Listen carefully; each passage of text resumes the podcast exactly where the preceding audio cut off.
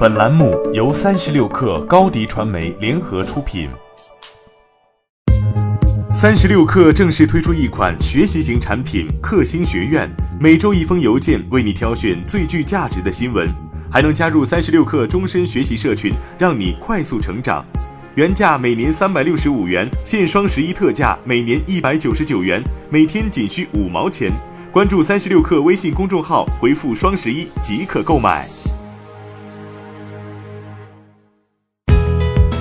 本文来自三十六氪作者袁思来。十一月七号，游族与华为签署了合作框架协议，将联手开展云游戏合作。未来会发布云游戏解决方案和云游戏产品，包括 ARM 安卓云游戏和 PC 云游戏等。这也不是华为第一次在云游戏上布局，几乎是同时，顺网科技也和华为 iLab 合作搭建家庭场景下云游戏的测试原型。云游戏是个陌生的词汇。和过往主机游戏需要在终端下载资源包不同，云游戏的平台完全基于云端，处理和渲染工作都交给了分散在各地的服务器，之后再传给玩家，本地操作也实时会回传给云端，可以说是即开即云，不需要主机设备。除了华为这样的终端厂商以外，互联网公司在云游戏的布局上还要更早一些。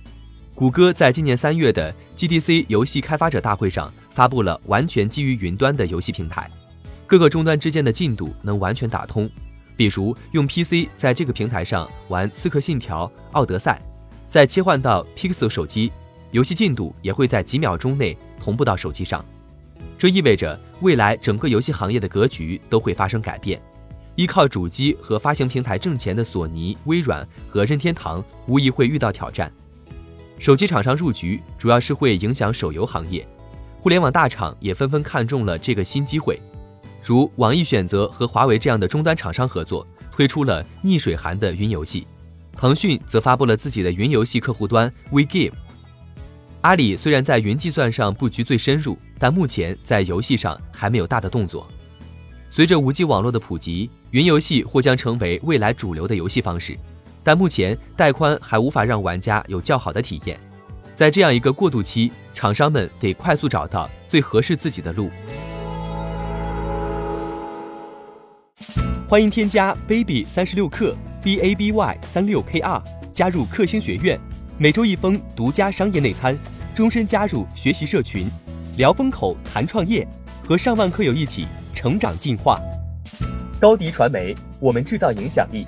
商务合作，请关注新浪微博高迪传媒。